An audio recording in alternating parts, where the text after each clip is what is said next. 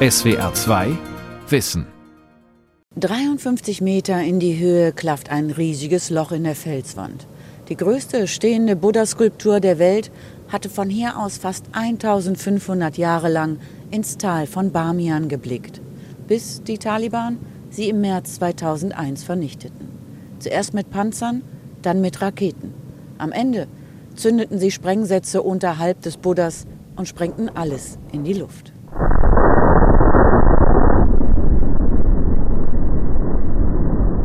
Mehrere Explosionen zerrissen die zwei Riesenskulpturen und Dutzende weitere kleine Statuen völlig. Die Islamisten filmten alles, die Videos gingen um die Welt.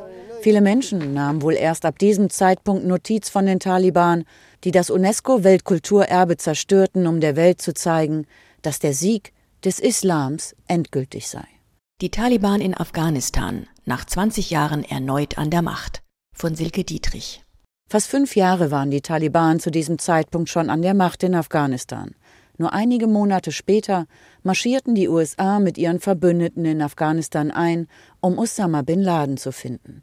Gründer und Anführer von Al-Qaida, der meistgesuchte Terrorist nach 9-11. In nur wenigen Wochen wurden die Taliban gestürzt. So einige Kriegsepen handeln von dem Rausch des schnellen Sieges, den die US-Soldaten mit afghanischen Kriegsfürsten errungen hatten. Im Kinofilm Operation 12 Strong, der auf einer wahren Geschichte beruht, aber warnt einer der Kriegsfürsten schon im Jahr 2001 davor, sich nicht von dem Sieg blenden zu lassen. There are no right choices here. This is Afghanistan. Graveyard of many empires. Hier gibt es keine richtigen Entscheidungen. Das hier, das ist Afghanistan, der Friedhof der Großmächte. Heute seid ihr Freunde, morgen seid ihr Feinde. Und Feiglinge werdet ihr sein, wenn ihr das Land verlasst. Fast 20 Jahre später, im Juli 2021, haben die USA mit ihren NATO-Verbündeten ihre Truppen aus Afghanistan abgezogen. Bedingungslos.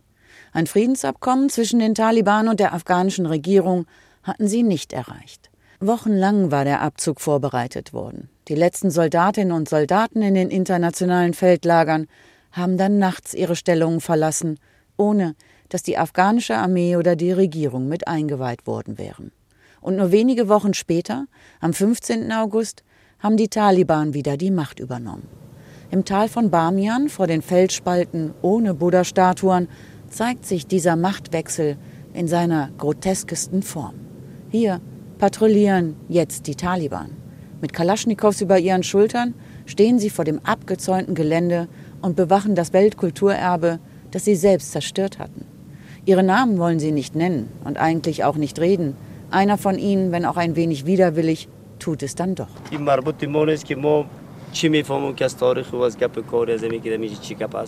Ich weiß nicht, was hier mal passiert ist.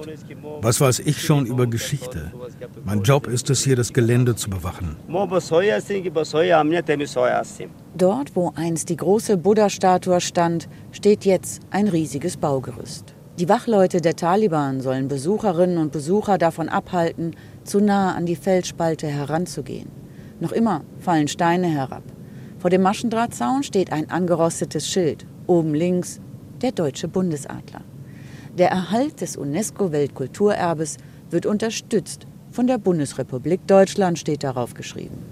An einen Wiederaufbau glaubt niemand mehr. Und was den Erhalt angeht, auch davon hätten sie keine Ahnung, sagt der Taliban-Sicherheitsmann, der eigentlich aus einer anderen Provinz kommt und hier doch nur seinen Job mache. والا خب او را خب ما گفتن نمیدونیم خب این گپ از بالا جاییسته و میفهمه کارشون میفهمه که Unsere Führer werden darüber entscheiden. Wer bin ich, euch zu sagen, was aus dieser Stätte wird? Keine Ahnung, wie das mit der Restaurierung hier vorher gelaufen ist. Ich bin erst seit wenigen Tagen hier und die Taliban haben ja auch erst vor kurzem hier die Macht übernommen.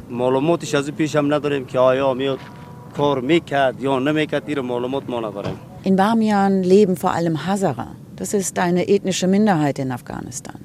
In den vergangenen Jahrhunderten wurden sie immer wieder verjagt, versklavt, getötet. Auch von den Taliban. Als die Islamisten vor 25 Jahren an der Macht waren, ermordeten sie tausende Hazara, darunter Frauen, Kinder und junge Männer. Die Hazara sind nicht nur eine andere Volksgruppe als die Taliban, sie gehören auch einer anderen Religion an. Die Taliban sind Sunniten, die meisten Hazara Schiiten. Nur einen Tag bevor die Taliban die Macht in der Hauptstadt Kabul übernahmen, hatten sie Bamian eingenommen. Ali Reza Arifi hatte noch nie in seinem Leben zuvor einen von ihnen gesehen. Bis vor kurzem hat er noch Jura an der Universität Kabul studiert. Und im Sommer ist er immer wieder nach Bamian gefahren, um seine Eltern zu besuchen und hat mit Führungen für Touristinnen und Touristen rund um die Buddha-Statuen ein bisschen Geld dazu verdient.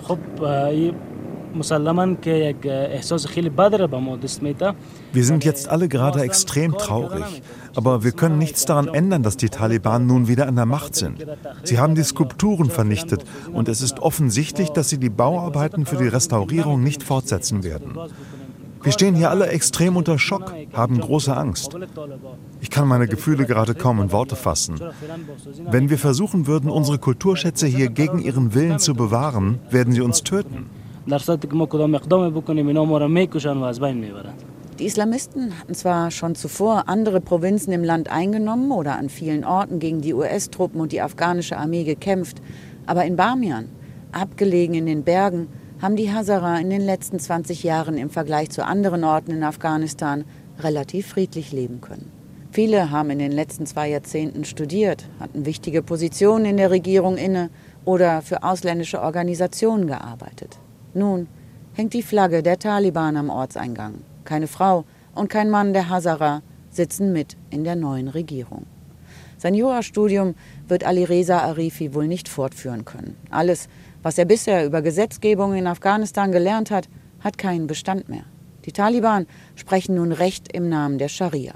Geistliche Führer anstelle von weltlichen Richterinnen und Richtern entscheiden nun über Strafen und Gesetze.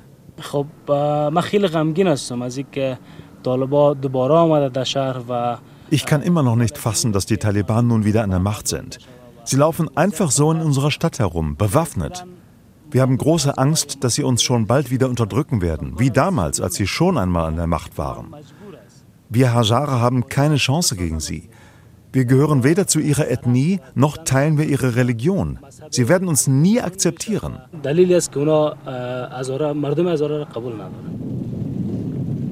Am Stadtrand, zwischen staubigen Hügeln, schaut Camilla Jungs hinterher, die mit Volldampf auf ihren Rädern einen Abhang hinunterrasen. Camilla hat Tränen in den Augen. Vielleicht vom Staub, den ihre männlichen Teamkollegen gerade aufwühlen, aber wohl auch vor Wut und Trauer. Als die Taliban hier die Macht übernommen haben, haben Mädchen und Frauen aus unserem Rennradteam ihre Medaillen und Urkunden verbrannt oder vernichtet. Einige haben sogar ihre Räder zertrümmert oder sie versucht zu verkaufen. Ich selbst habe alles an einem sicheren Ort versteckt.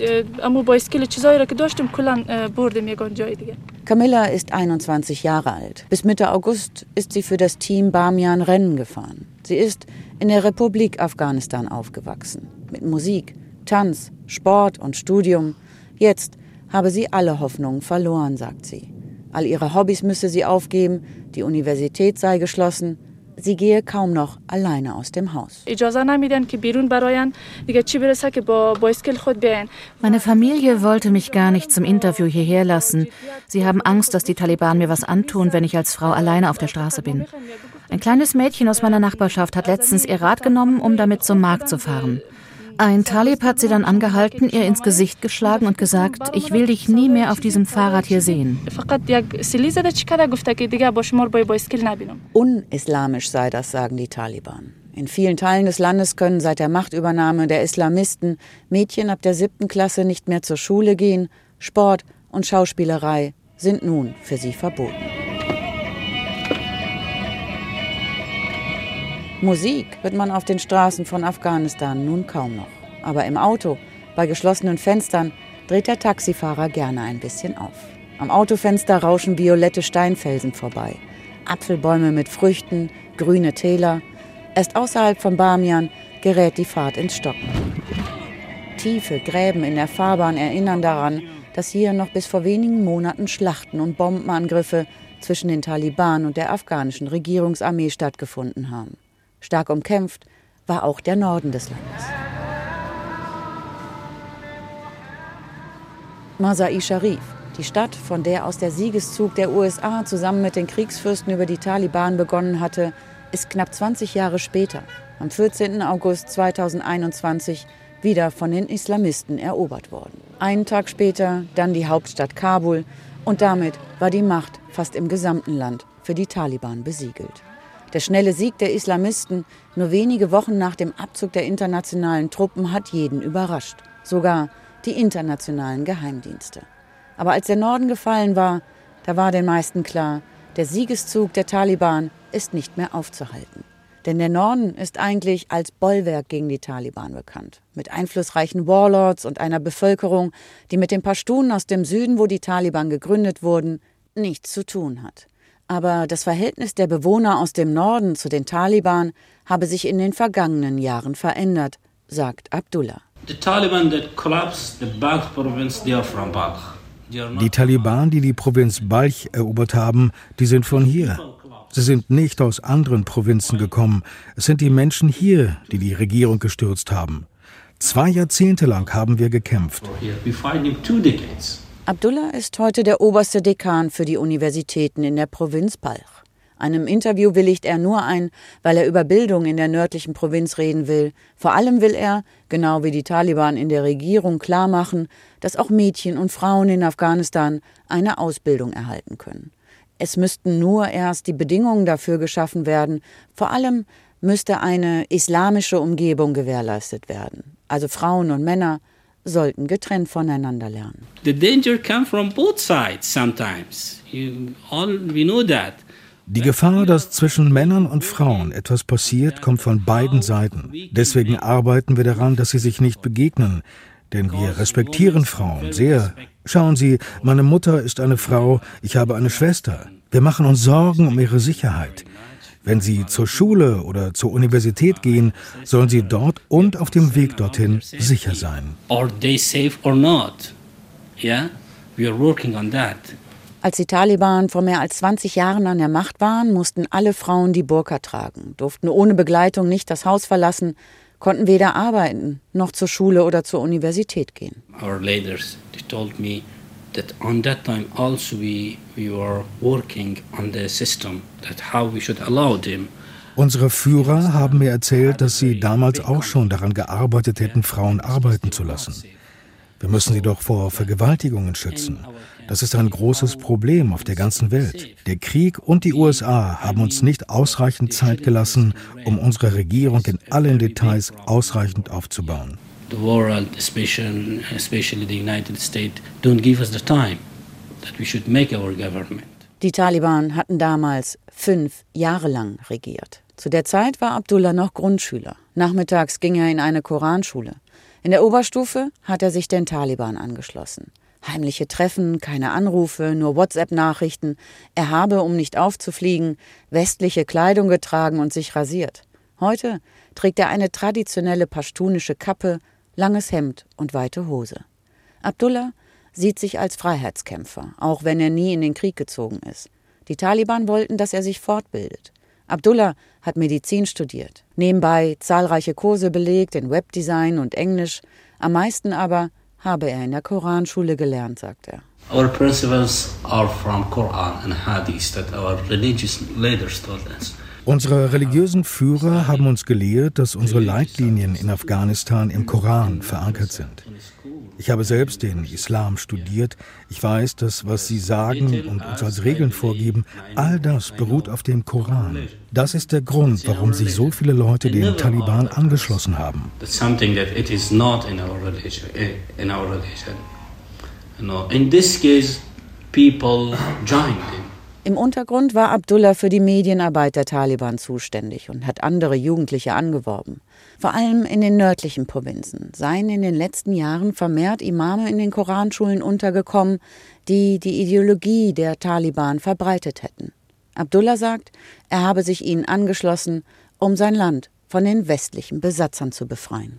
I came to Germany and told you you should do. Anyone come in, a, in, a, in our country and tell us that we should do something that is not in our culture. Hättet ihr das in Deutschland gewollt? Da kommt jemand in euer Land und sagt euch, was ihr tun sollt, was weder eurer Religion noch eurer Tradition entspricht. Würdet ihr es zulassen, dass wir die USA besetzen und sagen, dass alle zum Islam konvertieren müssten? Und wir würden sagen, wie sie zu regieren haben. Und so war es bei uns. Die Briten waren hier, die Sowjets und dann die USA. Hat alles nicht funktioniert. Zwei Jahrzehnte haben die Amerikaner uns das nun angetan. Wir haben die ganze Zeit gegen sie gekämpft. After two decades they defeat and they die Demokratie, die die westlichen Staaten in Afghanistan etablieren wollten, sie war korrupt. Die Wahlen an vielen Orten gefälscht. Unterhalb der Regierenden ein verbitterter Machtkampf von zwei Männern, die um die Präsidentschaft gebuhlt haben und notgedrungen zusammenregieren mussten. Ehemalige Kriegsfürsten, vom Westen unterstützt, sind immer reicher geworden. Jetzt, wo sie aus dem Land geflohen sind, wurden Videos von ihren verlassenen Palästen veröffentlicht. Springbrunnen, türkische Bäder, riesige grüne Gärten, während im Land eine Dürre herrscht. Drohnenangriffe der ausländischen Soldaten haben über viele Jahre Dörfer und Familien zerstört. Gerade in den ländlichen Gebieten herrschen so konservative Regeln, in denen die Stammesältesten das Sagen haben, Demokratie, Bildung für Mädchen oder Jobs für Frauen, all das ist in einigen Teilen des Landes nie angekommen. Gefälschte Wahlen und in den Augen konservativ religiöser Menschen eine nicht-islamische Regierungsform von Besatzern auferlegt, haben den Taliban in die Hände gespielt. Aber auch der Krieg, der einfach nicht enden wollte, solange die ausländischen Soldatinnen und Soldaten noch im Land waren. Insgesamt starben rund 3500 Frauen und Männer der internationalen Truppen. Bei der afghanischen Armee lagen die Verluste mindestens 20 Mal so hoch und unzählige Kämpfer der Taliban haben zudem ihr Leben verloren. Dazu Hunderttausende Kinder, Frauen und Männer, die zwischen die Fronten geraten sind. Jugendliche gegen die ausländischen Besatzer, wie die Taliban sie nennen, auf ihre Seite zu ziehen, wurde von Jahr zu Jahr einfacher für die Islamisten. If American kill Biden run our nation, they should wait for revenge of our nation. Congratulations. Auch mit heroischen Propagandavideos. Zu sehen sind Taliban, die sich mit Trainings auf den Kriegseinsatz vorbereiten. Im Text heißt es, wenn Amerika unsere Nation angreift und mit Drohnen tötet, müssen die USA mit unserer Vergeltung rechnen. Congratulations, congratulations, we'll go in our operation. Wir gehen gegen die Besatzung vor. Sie wollen Demokratie für unsere Nation, die ist für uns Afghanen nicht vorgesehen. Die Scharia ist das einzige Gesetz für die afghanische Nation. Sharia is the law of whole Muslim nation. Congratulations, congratulations. Der Kampf für die Taliban ist jetzt vorüber. Sie haben gewonnen.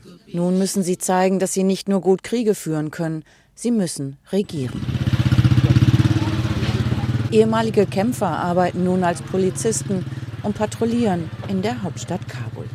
Zwei Männer sitzen auf der Pritsche hinten auf einem Pickup, den zuvor die Sicherheitsleute der ehemaligen Regierung gefahren haben. Einige Taliban-Polizisten vermummen ihre Köpfe in Tüchern. Die Maschinenpistolen immer am Anschlag. Polizeioffizier Mohammed Abid trägt die Taliban-Flagge als Band um seine Stirn gebunden. Weißes Tuch, darauf in schwarzer Schrift das islamische Glaubensbekenntnis.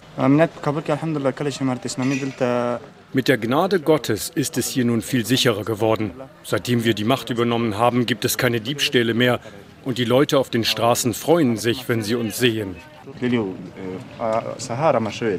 Noch vor wenigen Monaten war auch Mohammed Abid Dschihad-Kämpfer im Untergrund. Nun fährt er zwölf Stunden am Tag als Polizist durch die Hauptstadt. Quer durch die Straßen Kabuls in denen Taliban-Kämpfer noch vor kurzem Selbstanschläge verübt hatten. Da diese ausbleiben, herrscht in der Tat im Land nunmehr Sicherheit, die allerdings eingetauscht wurde gegen ein totalitäres Regime, das ohne Wahlen an die Macht gekommen ist. Sobald die Taliban-Polizisten außer Sichtweite sind, trauen sich die Menschen ein wenig offener zu reden, so wie Mustak. Er betreibt einen Handyshop auf einem Markt in Kabul. Everyone fears from Taliban. There's no good situation for the people here. Wir haben alle Angst vor den Taliban. Das ist keine gute Situation jetzt für die Menschen hier im Land. Jeden Moment könnten wir hier verhaftet werden von ihnen, egal aus welchem Grund. Ich sehe gerade keine Zukunft mehr für unser Land, vor allem für die Jugend in Afghanistan. I don't see any bright future for us, especially for youth Afghanistan. Obwohl die Taliban immer wieder betonen, dass keine Gefahr bestehe für Afghaninnen und Afghanen, seien seit der Machtübernahme mehr als 100 ehemalige Polizei- und Geheimdienstbeamte standrechtlich hingerichtet worden oder sie seien verschwunden. So steht es in einem Bericht von Human Rights Watch. Immer wieder tauchen auch Videos von Steinigungen im Land auf. Die Taliban-Polizei in Kabul weist sämtliche Fragen zu diesen Themen ab. Davon wüssten sie nichts und sie seien auch nicht dazu befugt, darauf zu antworten. Lieber verweisen die neuen Polizisten darauf, wie schlecht die vorherige Regierung mit Kriminellen umgegangen sei.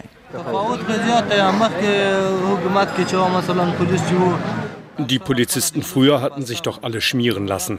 An einem Tag haben sie jemanden verhaftet und am nächsten haben sie ihn einfach wieder laufen lassen.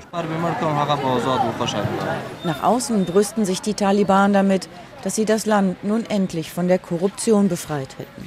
Hilfsorganisationen halten dagegen und klagen die neuen Machthaber an, gegen Menschenrechte zu verstoßen. Aus den eigenen Reihen verfügen die Taliban nicht über ausreichend Personal, um sämtliche Behörden am Laufen zu halten. Vor allem, es fehlt ihnen an Geld.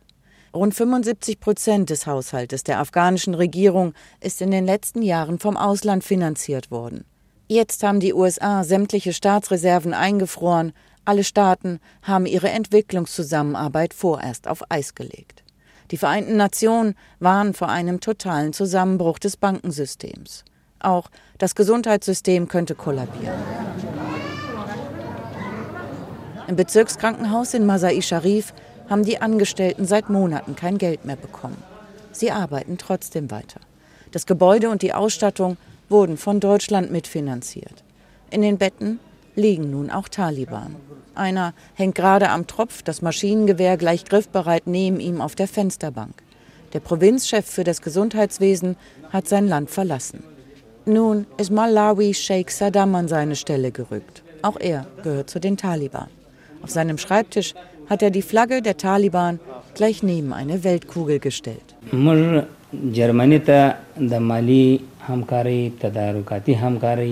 Die Deutschen haben uns schon zuvor gerade im Bereich der Gesundheit viel geholfen. Wir benötigen auch weiterhin die deutsche Unterstützung. Mehr als 40 Jahre hat in unserem Land Krieg geherrscht. Die Menschen sind arm und brauchen Hilfe. Humanitäre Nothilfe hat Deutschland bereits zugesagt. Bei einer Geberkonferenz im September haben viele Staaten Afghanistan kurzfristig rund eine Milliarde Euro versprochen. Es soll nicht an die Taliban ausgezahlt werden, sondern an Hilfsorganisationen und die Vereinten Nationen, die jetzt auch noch in Afghanistan aktiv sind. Deutschland hat das versprochene Geld schon ausgezahlt, viele andere Länder noch nicht. Doch gerade jetzt wo der Winter vor der Tür steht, müsste die Hilfe bei den Menschen sofort ankommen. Außerhalb der Stadt Masai Sharif ist es trocken und trist. Steine, Staub, grauer Sand, soweit das Auge reicht. Und plötzlich kleine beigefarbene Hügel. Erst auf den zweiten Blick fällt auf, dass unter diesen Hügeln Behausungen sind. Ein elendes Flüchtlingslager. Hier leben Menschen unter der Erde. Rund 100 Familien haben sich in dieser kargen Gegend eingegraben, um überleben zu können. Mehr könnten sie sich nicht leisten, sagt Sheikh daher. Er habe einfach kein Geld, um Holz zu kaufen und für seine Familie ein richtiges Häuschen zu bauen. Wir haben Säcke mit Sand gefüllt, um daraus immerhin eine Art Wand zu bauen. Wenn hier mal Leute vorbeikommen, dann fragen sie uns, wie wir hier überhaupt überleben könnten. Einige fangen sogar an zu weinen. Sheikh ist gerade einmal 30 Jahre alt und hat schon tiefe Falten im Gesicht. Auf den wenigen Quadratmetern unter der Erde lebt er mit seiner Frau Mariam, seiner Nichte und mit der kleinen Tochter Nergis. Mariam sitzt mit Schweiß auf der Stirn auf dem Boden und krümmt sich vor Schmerzen.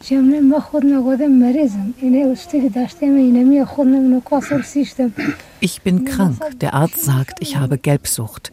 Aber jetzt darf ich nicht mehr zu ihm, hat er gesagt, weil wir die Behandlung nicht zahlen können. Tochter Nergis ist fast zwei Jahre alt sieht aber viel jünger aus. Wir haben pro Tag gerade mal ein kleines Brot für unsere Kleine. Das schneiden wir in Scheiben und legen es ins Wasser, um ihr daraus eine Suppe zu machen. Das ist alles, was wir ihr gerade geben können. Wie viele andere Kinder in Afghanistan auch, ist Nergis unterernährt. Seit August hat sich die Zahl der Kinder, die von akuter Mangelernährung betroffen sind, im Land verdoppelt. In dem unterirdischen Flüchtlingslager gibt es nicht einmal eine Wasserpumpe. Die Familien, die kaum etwas besitzen, müssen auch für Wasser zahlen. Es kommt von außerhalb in einem Container hierher. Die schütten das Wasser in dieses Loch, wo wir es sammeln. Aber wir können es uns kaum noch leisten. Wir haben bei dem Wasserverkäufer schon anschreiben müssen. Monatelang hat es hier nicht mehr geregnet. In vielen Regionen Afghanistans haben die Menschen mit einer Dürre zu kämpfen. Noch mehr Angst aber hat Familie Taher vor dem Winter. Mariam hat Tränen in den Augen, als sie vom vergangenen Jahr erzählt. Es hat zu viel geschneit. Ich habe versucht, mit bloßen Händen und einem Teller den Schnee von unserem Dach, also dieser Plastikplane hier runterzuschaufeln. Dann ist es doch eingebrochen. Ich war schwanger und habe unser Kind bei dem Sturz verloren. Seit anderthalb Jahren leben die Tahers nun schon mitten in der Steinwüste. Sie mussten aus ihrem Dorf fliehen, weil sie zwischen die Fronten geraten waren. Die Taliban und die ehemalige Regierungsarmee kämpften auch in ihrem Dorf. Früher hatten sie ein kleines Haus. Als Bauer hatte Sheikh immerhin genug verdienen können, um sich und seine Familie zu ernähren. Wir bitten die Welt um Hilfe, damit wir noch eine Zukunft haben.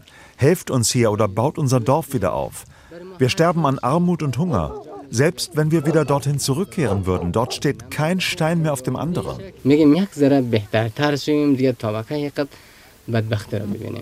Die Hälfte der Menschen in Afghanistan weiß derzeit nicht, woher sie die nächste Mahlzeit bekommen soll.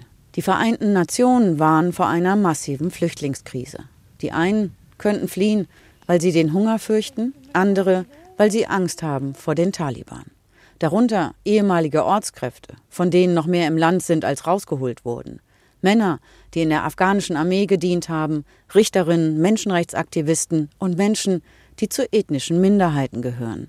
Freundinnen und Freunde von ihr, sagt Camilla, die Rennradfahrerin aus Bamian, hätten das Land bereits verlassen. Ich bin heute hierher gekommen, um meine Stimme zu erheben. Ich bin noch hier und sage euch, unser Leben ist in Gefahr. Wir haben keine Zukunft in Afghanistan. SWR 2 Wissen die Taliban in Afghanistan. Autorin und Sprecherin Silke Dietrich. SWR 2 Wissen. Manuskripte und weiterführende Informationen zu unserem Podcast und den einzelnen Folgen gibt es unter swr2wissen.de.